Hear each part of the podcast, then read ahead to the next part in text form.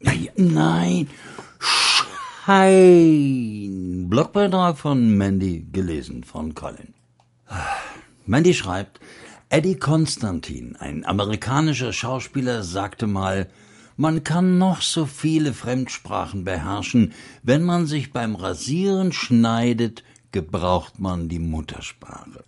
Und wie das beim Rasieren ganz normal ist, so soll es auch im Gespräch mit Gott sein. Gott steht auch drauf, wenn du in deiner Muttersprache mit ihm sprichst. Verstell dich nicht. Du brauchst dazu keine frommen Floskeln.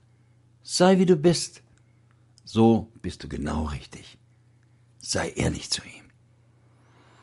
Das war ein Seelenfutter mal online. Ich verschicke es täglich per E-Mail. Und wenn du es abonnieren möchtest, dann melde dich doch einfach hier an.